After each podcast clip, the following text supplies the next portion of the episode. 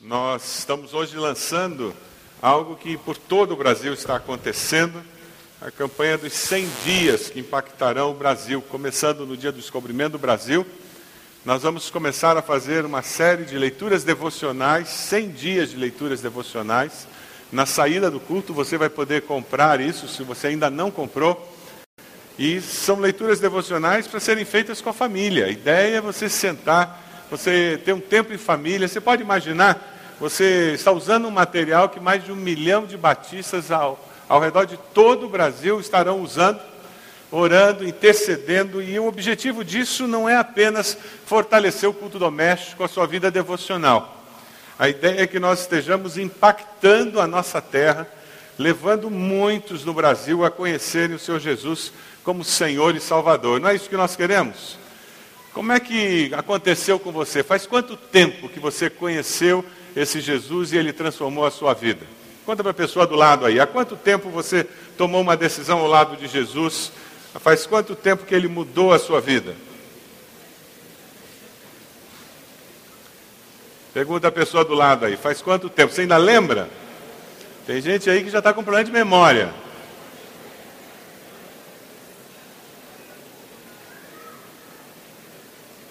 Existe uma razão muito específica do porquê nós precisamos fazer esses 100 dias de oração, aproveitarmos esse movimento em todo o Brasil dos batistas brasileiros e sermos abençoados com isso. Sabe qual é a razão? Porque o seu último mandamento, o último mandamento de Jesus, deve ser a nossa primeira ocupação. Qual foi o último mandamento de Jesus? Pergunta a pessoa do lado aí se ela sabe qual foi o último mandamento de Jesus. Vamos ver se ela sabe. Qual foi o último mandamento de Jesus? A grande comissão. Ide por todo mundo, fazer discípulos de todas as nações. Nós temos um compromisso com esse último mandamento. Por que isso? Porque esse último mandamento tem o poder de transformar não apenas indivíduos, mas tem o poder de transformar sociedades, tem o poder de transformar povos. O último mandamento, quando ele transforma o indivíduo, ele transforma a família, ele transforma a sociedade. Nós temos em nossas mãos a capacidade de transformar as estruturas do nosso Brasil. E nós precisamos assumir isso. A igreja evangélica brasileira, que cresceu de uma forma tremenda nas últimas décadas, graças a Deus por isso, essa igreja evangélica brasileira, que segundo as previsões, até o ano 2020 deve chegar a 50% da população brasileira, nós estamos falando em aproximadamente 100 milhões de evangélicos. Você consegue imaginar? Essa igreja ela tem nela o potencial de mudar não apenas indivíduos, não apenas famílias, mas as estruturas demoníacas que controlam a nossa sociedade. Nós podemos transformar Brasília num exemplo de integridade. Você consegue imaginar isso? Você consegue imaginar você ouvir relatos na mídia de governadores, de presidente, de senador, de ministros que são íntegros, que estão fazendo alguma coisa a favor do povo? Você acredita que esse evangelho pode fazer isso? Mesmo? Esse amém não convenceu, não. Sabe, irmãos, nós precisamos assumir isso. Precisamos dobrar os joelhos e orar e começar a agir. Algumas pessoas dizem que a igreja cristã tem uma missão, mas eu creio diferente. Eu creio o inverso. Eu creio que a missão cristã tem uma igreja. A missão cristã tem uma igreja. A igreja é uma ferramenta, é um instrumento que Jesus criou para que a missão que Deus tem pudesse ser realizada. Nós existimos para cumprir um propósito, trazer a maior glória possível a Deus através de pessoas que vão glorificá-lo, pessoas que vão conhecer o amor dele. E quanto mais nós entendemos isso, mais nós nos tornamos aquilo para o qual nós somos salvos para a razão da nossa salvação. A minha pergunta é quando você pensa na morte, na ressurreição de Jesus, na vida de Jesus, quando você pensa em você como crente em Cristo, você pensa nisso com um senso de missão? Ou você pensa nisso como uma atividade que você faz? Deixe-me falar de uma maneira diferente. Quando você pensa em você como discípulo, você se enxerga como alguém que reproduz outros discípulos? Ou você enxerga simplesmente como alguém que tem que fazer as coisas certas, tem que ter uma ética correta, tem que ser uma pessoa honesta, uma pessoa que fala a verdade? Eu não estou dizendo que está errado você ter uma ética cristã. O que estou querendo destacar é que até um ateu pode ter uma ética cristã. E não ter senso de missão de ser discípulo que leva a mensagem, que cumpre o propósito de Deus, que é fazer discípulos, que é fazer discípulos que fazem discípulos. O grande momento que nós estamos para começar é investirmos 100 dias de oração para que Deus nos desperte, para que Deus trabalhe em nós e nos dê consciência de quem são aqueles perdidos ao nosso redor, pessoas que não conhecem a Cristo. Pessoas que nós conhecemos, mas que eles não conhecem ao Senhor e que, através da nossa vida, eles podem ser tocados, influenciados, eles podem descobrir o amor de Deus, eles podem ver evidências do poder de Deus na nossa vida. Esse é o grande desafio que nós temos. E sabe por que isso? Porque nós fomos tocados por um amor que é infinito. O profeta diz que nós somos atraídos pelo amor de Deus. Você não foi atraído pelo amor de Deus? Tem um vídeo já antigo, eu passei já aqui na igreja, mas é um dos vídeos prediletos para mim, porque ele mostra esse amor sendo vivenciado naquela célula básica que é a família. É por isso que nós valorizamos tanto a célula como estratégia. Por quê? Porque nós levamos amigos e parentes a serem expostos a um ambiente familiar. E fica mais fácil naquele ambiente familiar ele perceber amor. Dê uma olhadinha nesse vídeo que mostra como o amor em família, a gente consegue valorizá-lo e a gente é tocado por ele. E é esse amor de Deus, do Pai Celeste, que deve nos levar a evangelizar. Dê uma olhadinha aqui.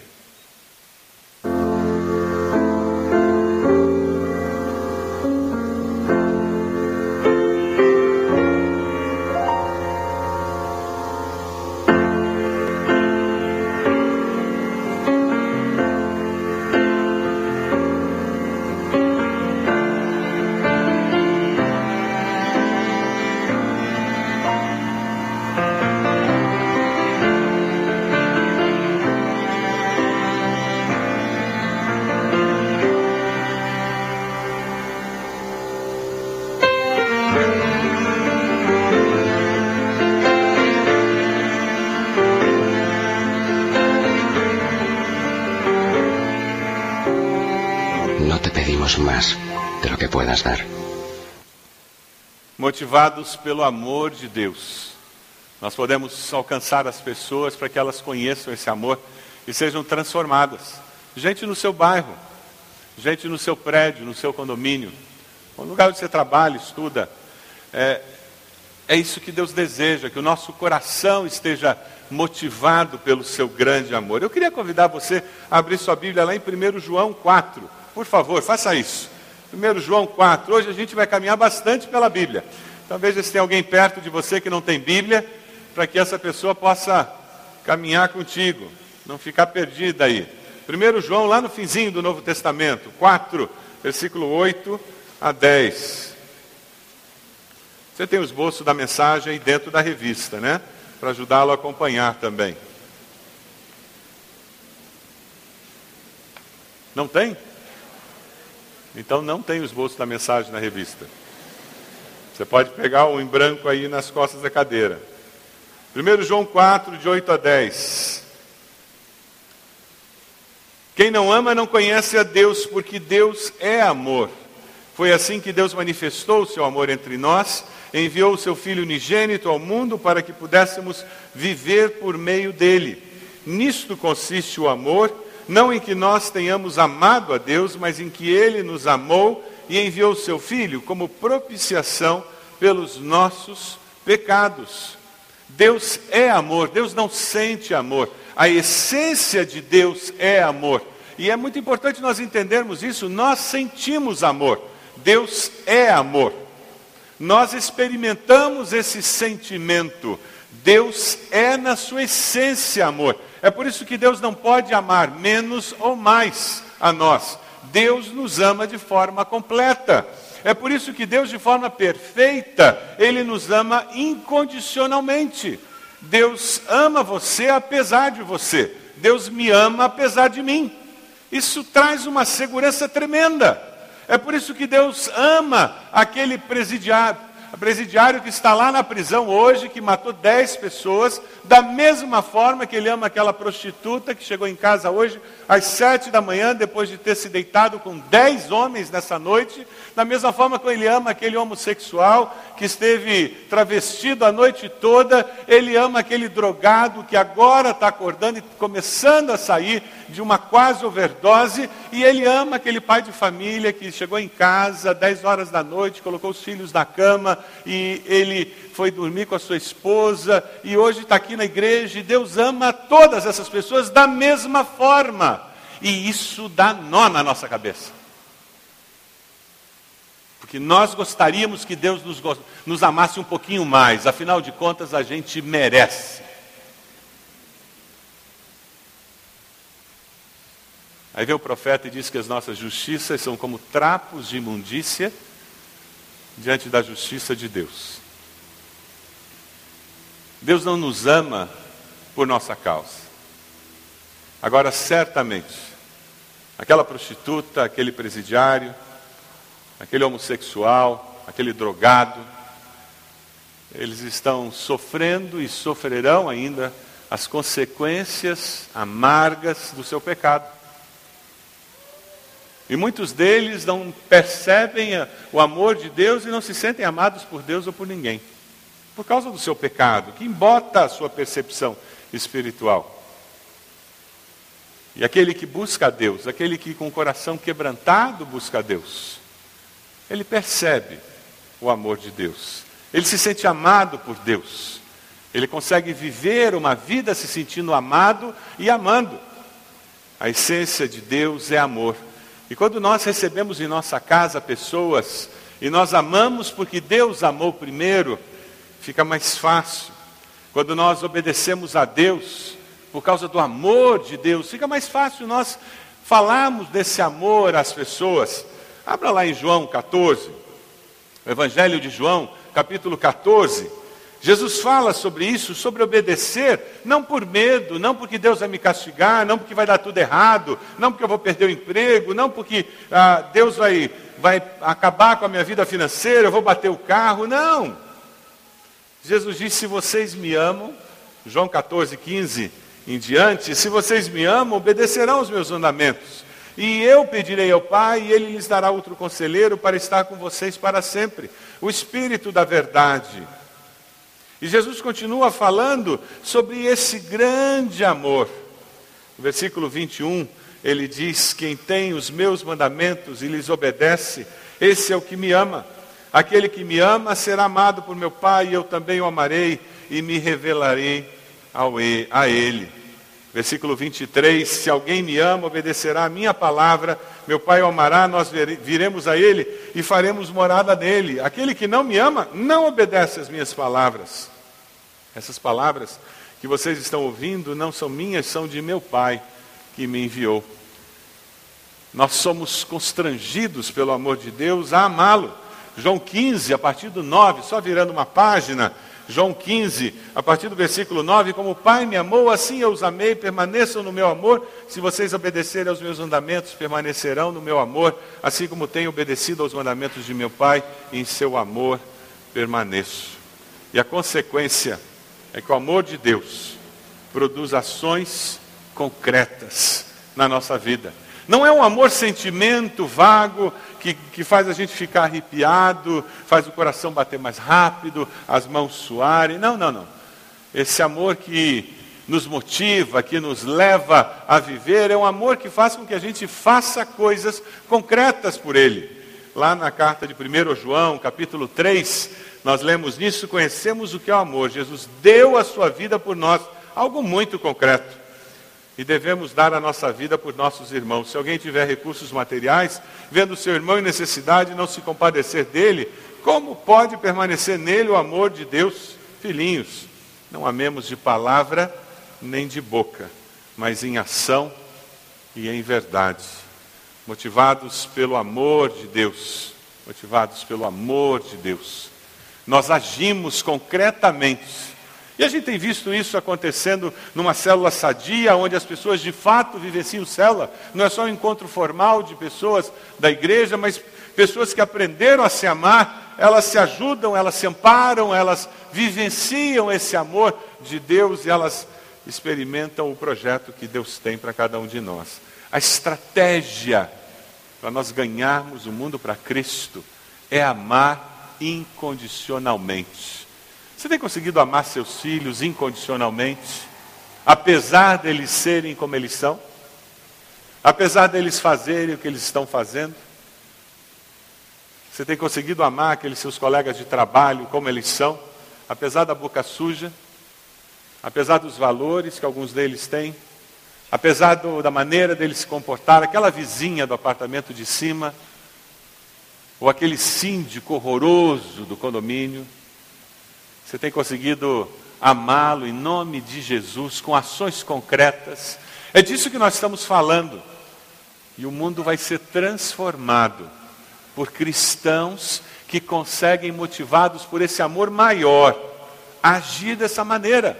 E é pela fé que eu faço. Eu não estou sendo fingido. Eu digo, Deus, eu não quero, mas eu sei que é isso que o Senhor espera, e pela fé eu vou agir assim confiando que o Senhor vai me dar a atitude certa, o coração certo, e pela fé eu vou ver essa transformação acontecer. Você gostaria de ver isso acontecendo na sua família? Um ambiente em que amor incondicional começa a ser vivenciado?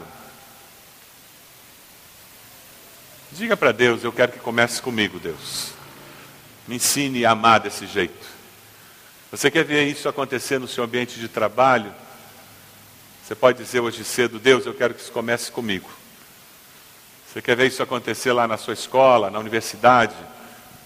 Diga, Deus, eu quero isso. Começa comigo, Deus. É essa a resposta que nós temos que dar. E quando nós dizemos, Deus, começa comigo, nós abrimos a porta para Deus começar a fazer a obra dele e nos surpreender com o mover sobrenatural de Deus. Porque motivados pelo amor de Deus, aí nós vamos ter motivação para cumprir a grande comissão de Jesus. A grande comissão de Jesus é maravilhosa. Em três momentos específicos. Na realidade, existem três grandes comissões que são apenas uma. A igreja é a ferramenta, é o grande projeto de Deus para que essa grande comissão seja cumprida. Abra sua Bíblia lá em Mateus 28, por favor. Se esse texto não está sublinhado na sua Bíblia, por favor, pegue um lápis aí na, frente, na cadeira à sua frente e sublinhe. Mateus 28, 18, 20 é o texto mais conhecido da grande comissão. Mateus 28, 18, 20. Então Jesus aproximou-se deles e disse: Foi-me dada toda a autoridade nos céus e na terra, portanto, vão e façam discípulos de todas as nações batizando-os em nome do Pai, do Filho e do Espírito Santo, ensinando-os a obedecer a tudo o que eu lhes ordenei. E eu estarei sempre com vocês até o fim dos tempos. Todo o poder me foi dado, disse Jesus. Ele tem todo o poder. Ele fala para nós irmos fazendo discípulos. Então existe um projeto claro, definido. Eu não estou para passar, não, não estou aqui nesse mundo para ser uma pessoa bem-sucedida profissionalmente. Eu não estou aqui nesse mundo para ser uma pessoa simpática e querida por todos. Eu não estou aqui nesse mundo simplesmente para ganhar dinheiro. Eu não estou aqui nesse mundo para ser uma pessoa tremendamente culta, para ser uma pessoa tremendamente inteligente e reconhecida por todos. Não, não é esse o objetivo. Eu sou um discípulo, discípulo de Cristo, e tenho um objetivo muito claro. Eu posso ser culto, eu posso ser uma pessoa que ganha dinheiro, eu posso ser bem sucedido profissionalmente, e que bom que eu sou tudo isso. Mas enquanto eu faço essas coisas, o que eu tenho que estar fazendo é discípulo. Essa que é a ideia básica. Porque tudo isso vai ficar aqui. Não é verdade? O que vai para a eternidade é aquele discípulo. Não é assim? Tem um pastor amigo meu, muito gozador, a gente falando de construção de igreja, ele disse: Ah, eu fico triste com esse negócio de construção. A gente rala, a gente gasta dinheiro, a gente se preocupa, a gente se estressa, e depois Jesus vai voltar, vai ficar tudo para o anticristo aqui. E é verdade, porque ninguém vai levar. Você tem vivido como discípulo, cumprindo a grande comissão? O fazer essas devocionais, a igreja toda envolvida fazendo isso, nós queremos que isso mexa conosco. Os nossos jovens compraram um projeto que eu estou curioso para ver o resultado, que eu estou com uma expectativa tremenda. O potencial evangelístico do que eles estão montando é fantástico.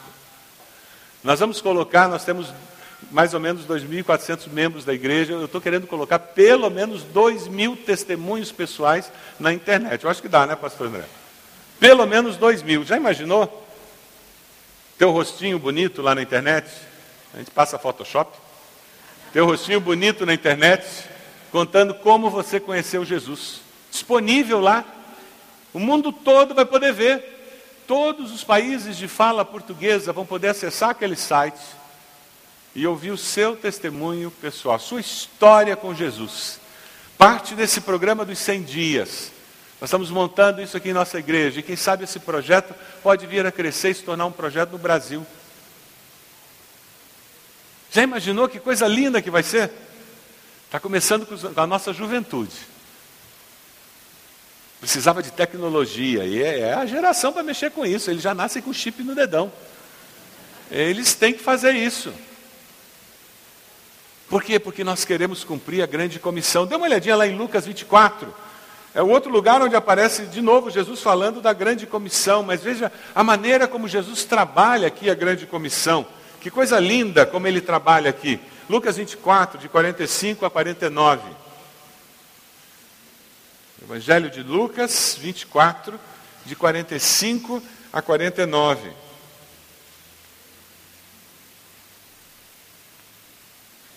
Então lhes abriu o entendimento para que pudessem compreender as Escrituras.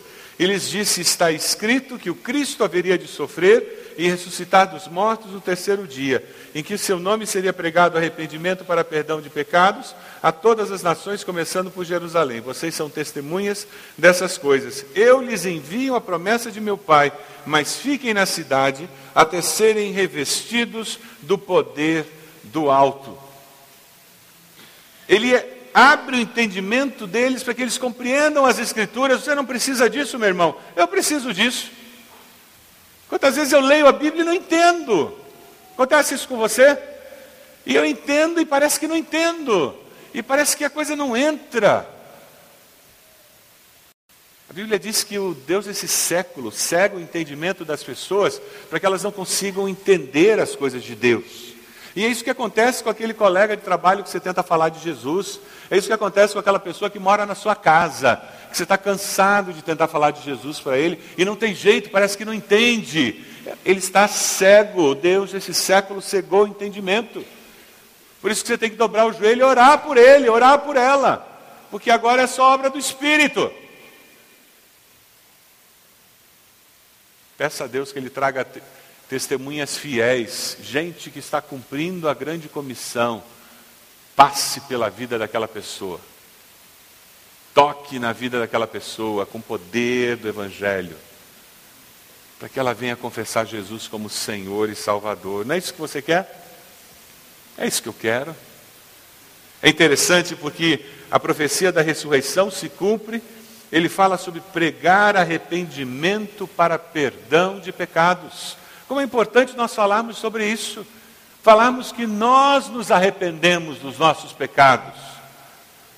E algumas pessoas vão até olhar e dizer, mas que pecado? Eu disse, ah, você não faz ideia. Mas eu tive que me arrepender, eu tive que pedir perdão, e digo mais, eu continuo fazendo isso. Você olha para mim e você acha que eu sou um santarrão? Sou não. Sou de carne e osso que nem você. Se eu não faço tudo o que você faz, é por pura misericórdia de Deus. É verdade ou não é? Meus queridos, por que, que você está aqui? Por que, que você não está adulterando? Por que, que você não está roubando? É pela misericórdia de Deus, não é? Não é porque ele agiu no seu coração e ele colocou um valor diferente? Amém? Se nós estamos firmes e de pé, é misericórdia de Deus. E é confiando nessa misericórdia que a gente vai permanecer, amém? É confiando nessa misericórdia, não é em mim não. A hora que eu começo a confiar em mim, eu comecei a cair. Porque a única coisa necessária para cair é o quê? É estar tá de pé, gente. Por isso que a Bíblia diz: aquele que está de pé, cuide que não caia. Mas não vos sobreveio tentação que não fosse humana, pelo contrário, fiel é Deus, que não permitirá que sejais tentados além das vossas forças. Juntamente com a tentação, com a provação, vos proverá livramento, de sorte que a possais suportar. Em linguagem popular, Deus dá o frio conforme o cobertor. A gente peca porque a gente é besta mesmo. A gente peca porque nós somos sem vergonha. Porque a gente dá lugar à carne, dá lugar ao inimigo. E a gente perde a bênção. Perde a bênção da vitória. Perde a bênção da fidelidade. Mas graças a Deus, graças a Deus, o sacrifício de Jesus é suficiente. E existe sempre espaço para arrependimento. Arrependimento sincero. E arrependimento para perdão de pecados. Pregar a todas as nações, começando aonde?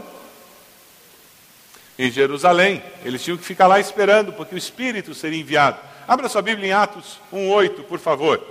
Atos 1,8. É a terceira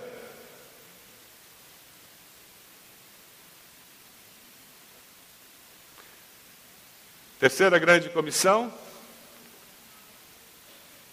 Mas receberão poder quando o Espírito Santo descer sobre vocês e serão minhas testemunhas em Jerusalém, Judéia, Samaria e até os confins da terra.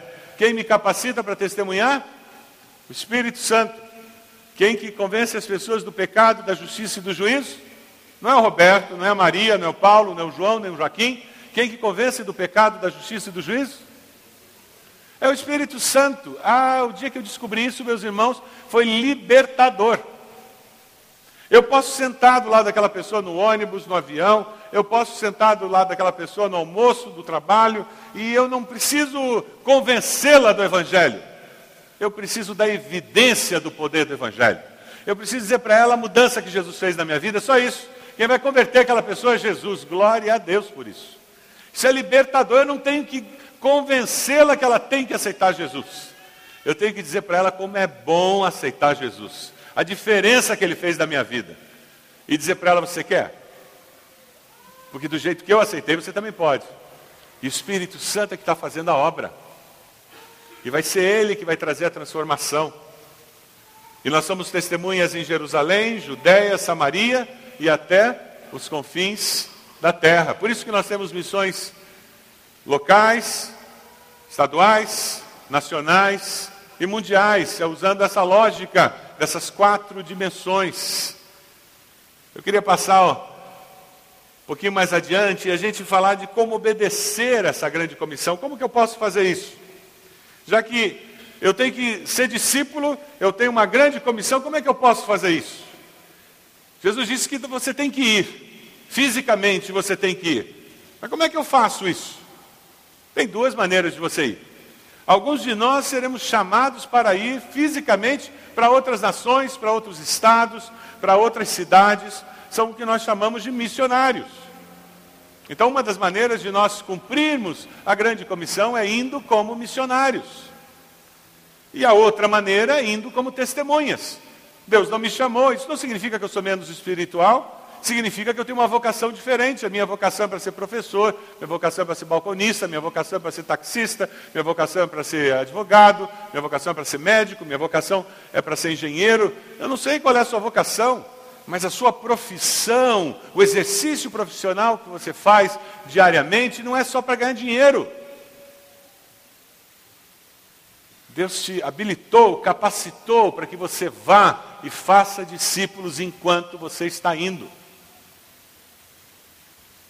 Ou eu vou como missionário, ou eu vou como discípulo. Mas eu vou. E como que eu apoio os missionários? Eles foram. Deixaram tudo e foram. Eu apoio espiritualmente, orando por eles. Nós estamos começando um projeto. A MCA vai ser a nossa grande força motriz e quando as mulheres colocam a mão em alguma coisa, sai da frente. E eu estou acreditando nisso, que a MCA vai nos ajudar para que as nossas células se transformem em células missionárias nessa igreja. E nós vamos apoiar espiritualmente, emocionalmente e financeiramente nossos missionários como nunca fizemos na nossa igreja. Momento novo. Não que a gente não faça, a gente faz. Não estou dizendo que a gente não faz. Mas eu estou querendo, estou sonhando um momento novo, gente. Uma onda nova, uma experiência nova. Cada célula vai ter uma irmã nela. Eu não sei quem vai ser, mas vai ter uma senhora, uma jovem, uma adolescente, casada, solteira, sei lá quem, mas vai ser alguém do sexo feminino lá. A gente quer alguém do sexo feminino, que vai ser responsável para aquela célula gastar tempo orando para o missionário, sustentando o missionário, mandando carta para missionário, mandando e-mail para missionário, telefonando para missionário, falando pelo Skype com o missionário, e nós vamos fazer uma revolução missionária nessa igreja. Amém, irmãos? Porque nós queremos ir, cumprir a grande comissão nessa igreja. Nós entendemos que nós somos salvos para fazer isso. Motivados pelo amor de Deus, motivados pela grande comissão que o Senhor nos deu. E nós somos motivados porque nós recebemos o que do Senhor? O poder do Espírito Santo para cumprir o propósito do Senhor na nossa vida. Tem um vídeo que eu adoro quando eu falo sobre o Espírito Santo. Para mim é, é um dos vídeos que reflete de uma maneira mais clara esse agir do Espírito Santo na nossa vida. Dê uma olhadinha nesse vídeo.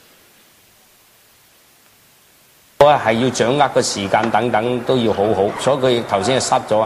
咁但係相反，現時歐洲嘅運動員咧比賽都用呢板啦，放放下突然間削一板咧，令到你難以亦都應付㗎。但呢板靚啊，再一板發力，好衝㗎，陳生話夠埋一個車身，再一個一個關斗，再夠埋㗎，再放高，盡量表演。嗱許真才呢板咧，再嗱呢板。缩矮仔啦，俾佢啊！嗱，如果陈新华呢个波自己唔讲啦，俾我系要掌握。É isso aí mesmo. O Espírito Santo trabalha assim na gente. De vez em quando o joguinho está normal. E a vida está normal. E o Espírito Santo está lá trabalhando na gente. Mas na hora que a coisa começa a ficar feia e precisa de algo sobrenatural, que foge do normal, ele nos capacita. Porque ele é o Espírito do Deus vivo. É esse o espírito que habita em você, meu irmão. Foi com esse espírito que eu e você fomos selados no dia da nossa salvação. E é esse espírito que vai, na hora que você precisar agir de forma sobrenatural, você vai dar estrela. Eu fico imaginando umas irmãs aí dando estrela. Mas o que, o que nós temos que esperar é isso, e viver com essa expectativa de que aquela pessoa dura, que não ouve evangelho, e eu dizer, Deus, agora, só, ou o senhor faz, ou o senhor faz. E de vez em quando eu faço esse tipo de oração para Deus, aí eu paro e digo, é, Deus, então tá bom, agora chegou a hora então, né? Por que, que eu não cheguei aqui antes, né? Por que, que eu insisti tanto tentando do meu jeito? Mas não é assim que a gente trabalha. O Espírito Santo de Deus, ele age em nós. Abra sua Bíblia lá em 1 Coríntios 12, 4 a 11.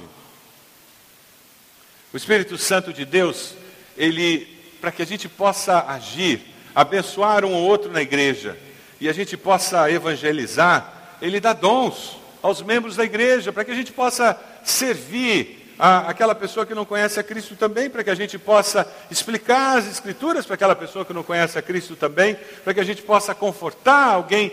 E os dons que têm como finalidade básica e primordial edificar a igreja, eles também são usados nesse processo de impactar a vida daqueles que não conhecem a Cristo. Se você dá uma olhadinha mais adiante, no livro de Atos, você vai encontrar o Espírito Santo dando ousadia a Pedro para testemunhar, lá em Atos 2, 38 e 39, quando Pedro responde: Arrependam-se e cada um de vocês seja batizado em nome de Jesus Cristo para perdão dos seus pecados e receberão o dom do Espírito Santo, pois a promessa é para vocês. Esse Espírito Santo, ele nos ensina a amar. Lá em Romanos 5, 5, a esperança não nos decepciona, porque Deus derramou seu amor em nossos corações. Como? por meio do Espírito Santo que ele nos concedeu. Irmãos, mas receberão poder quando o Espírito Santo descer sobre vocês e serão minhas testemunhas. O desafio de hoje é muito simples. Evangelizar não é opcional. A missão cristã tem uma igreja. E adivinha quem é essa igreja? Olha para a pessoa do lado aí. Diz para ela: É você, viu? Eu e você. Eu queria te informar, caso você tenha esquecido. Somos nós. O último mandamento do Senhor deve ser a nossa primeira opção. Eu tenho alguns desafios hoje para você. Primeiro desafio é na saída desse culto você comprar isso aqui. Oito reais com uma pulseira para você colocar, para te lembrar de orar pelo, por esse projeto. Para você ter em casa e começar no dia 23, toda a igreja vai estar orando. Você pode imaginar mais de um milhão de batistas no Brasil todo, usando o mesmo livro, orando, intercedendo, isso vai ser bênção demais. Nós vamos ter vigílias de oração na nossa igreja, do, das, dos grupos de faixas etárias, vamos ter vigília da, da, igreja toda. Isso vai acontecer nesses 100 dias. Tem muita coisa que está sendo planejada, que Deus está trazendo à tona, semelhantes a essas coisas do, que os jovens estão fazendo. Eu trouxe apenas como exemplo. Vai ser genial essa história do site. Eu estou na expectativa da nossa juventude aí do que vai sair. Eu sei que quando eles fazem alguma coisa, sai bem feito. Eu gosto da juventude por causa disso. Eles trabalham muito bem. 100 dias, você tem que sair com isso. Tem mais um, um desafio. Hoje, nós vamos começar a extensão da nossa igreja em quatro barras. Nós já temos sete células funcionando lá. Temos um potencial enorme de crescimento naquela cidade. Não é uma congregação. Uma congregação, você planta um grupo para se tornar uma igreja independente. O que nós estamos fazendo é usando uma estratégia diferente. Nós estamos transplantando a nossa igreja em quatro barras. Eu vou estar pregando hoje à noite lá essa mesma mensagem. As mensagens de domingo de manhã da nossa igreja estarão sendo levadas lá. A banda de domingo de manhã estará sendo levada para Quatro Barras.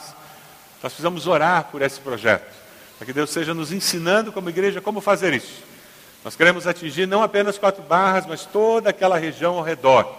Uma região que tem crescido muito a população. Nós queremos chegar lá com o Evangelho de Jesus ganhar muita gente. Cumprimos a grande comissão, chegando lá com o Evangelho de Jesus.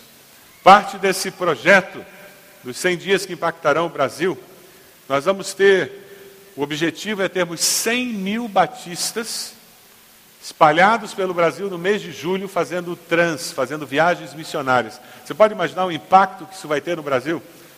Nossa juventude já está com viagem marcada para julho. Eu estou curioso para saber o que, que os coros dessa igreja vão fazer em julho, o que, que algumas supervisões de células vão fazer em julho, é, o que, que algumas pessoas vão fazer, porque você pode se unir a algumas trans que já estão surgindo no sul do Brasil, mas a gente também pode montar algumas viagens missionárias nossas aqui, né? Nossa igreja vai ser polo, nós vamos receber pessoas de fora, que vêm participar de algumas trans que vão acontecer na nossa cidade. Um movimento geral, gente, vai ser benção, vai ser muito bom. E eu fico imaginando quando é discipulado que vem depois. Oh, coisa boa! Quanta gente para a gente discipular, para a gente integrar nas células, ajudá-las a crescer, serem batizadas. Você vai ser bênção. Aí quando eu comecei a preparar esse sermão, orando por isso, sabe o que veio na minha mente? Lembra do cartão semente? Você tem o seu cartão semente? Tem aquelas cinco pessoas que você ora regularmente? Talvez você diga, pastor, eu não sei o que é esse negócio de sementes, não. Se você não sabe o que é o cartão sementes e gostaria de receber um cartão sementes, você colocar cinco nomes de pessoas por quem você vai orar diariamente, levante a sua mão. Os nossos irmãos que nos ajudaram com a oferta estão preparados para distribuir esse cartão. Levante sua mão se você gostaria de receber um cartão sementes e você vai receber um agora. A ideia é que você coloque o nome dessas pessoas por quem você vai orar nesse cartão, e você coloca esse cartão na sua bolsa, no seu bolso, e dessa forma você tem perto de você o nome dessas pessoas que você vai colocar diante do Senhor diariamente. Você vai estar intercedendo. Pessoas que você vai estar semeando o amor de Deus no coração dessa pessoa. Só levante a sua mão, pegue um cartão, coloque o nome agora. Você consegue lembrar do nome de algumas pessoas? Quem sabe você tem esse cartão semente? Pegue um pedaço de papel escreva agora o nome dessas cinco pessoas nesse pedaço de papel. Faça esse exercício. Aí na frente, na cadeira, você tem esse, esse pedaço de papel. Nós vamos orar por essas pessoas, pedindo que você seja a resposta de Deus na vida dessas pessoas. Você seja discípulo de Jesus na vida dessa pessoa, levando o Evangelho levando o amor de Deus, cumprindo a grande comissão, fazendo isso na força do poder do Espírito. Quem sabe você está dizendo, ah, mas fulano é tão duro, eu já tentei tantas vezes. Então está na hora de você fazer estrela. Deixe o Espírito Santo fazer a obra. Está na hora de você dizer, eu quero o impossível agora, Deus. É isso que eu estou esperando. Abaixe a sua cabeça momento de oração, momento de consagração, momento de dedicação ao Senhor. Tempo seu com Deus.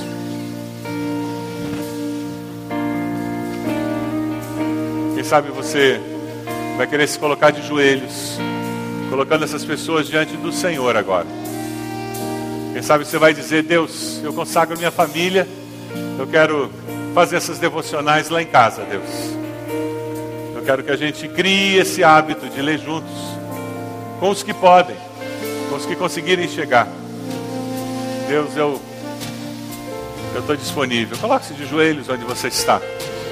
Você está respondendo para Deus dizendo: Eu quero ser instrumento do Senhor. Eu quero cumprir a missão que o Senhor tem dado. A mim, eu quero ser bênção na minha família, no meu ambiente de trabalho. Deus, abençoa, Deus capacita com teu Santo Espírito, para que eu possa cumprir teu propósito. Coloque de joelhos, onde você está? Com esse gesto, você está se colocando diante do Senhor. Quem sabe o que está vindo na sua mente agora é um grande muro, uma grande impossibilidade com relação a alguma pessoa.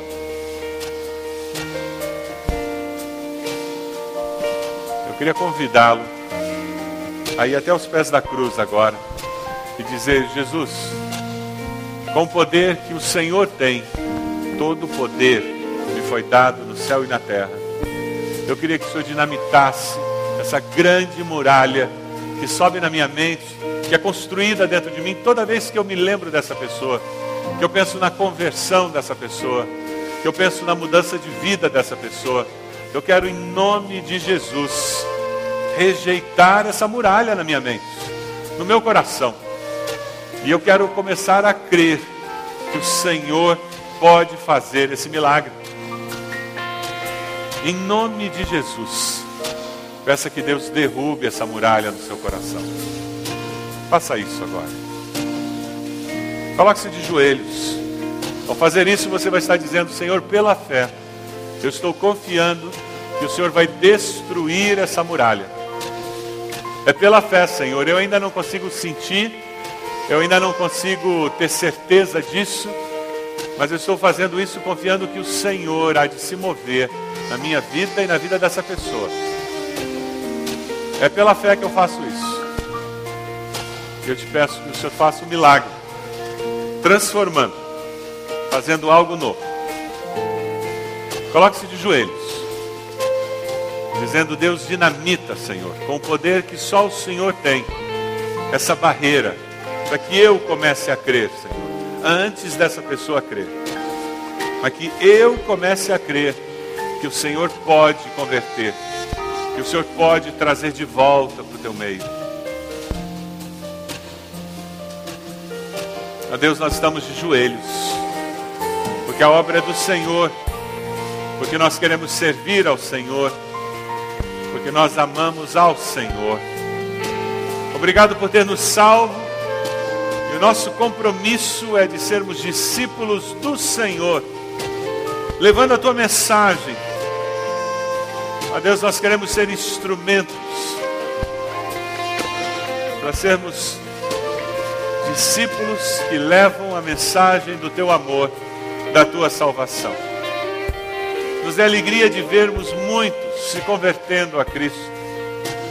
A Deus nos abençoe como famílias, para que nós possamos, como famílias, Deus, ter tempo de devocional, orarmos juntos. Só, Pai amado, nós pedimos que o Senhor nos ajude, para que nós encontremos tempo, nós façamos tempo, nós priorizemos esse tempo. Abençoa cada um de nós, cada irmão que está de joelho. O amor do Senhor, a graça do Senhor Jesus, e a direção, a consolação do Teu Santo Espírito sejam conosco e com todo o Teu povo, hoje e sempre. Amém.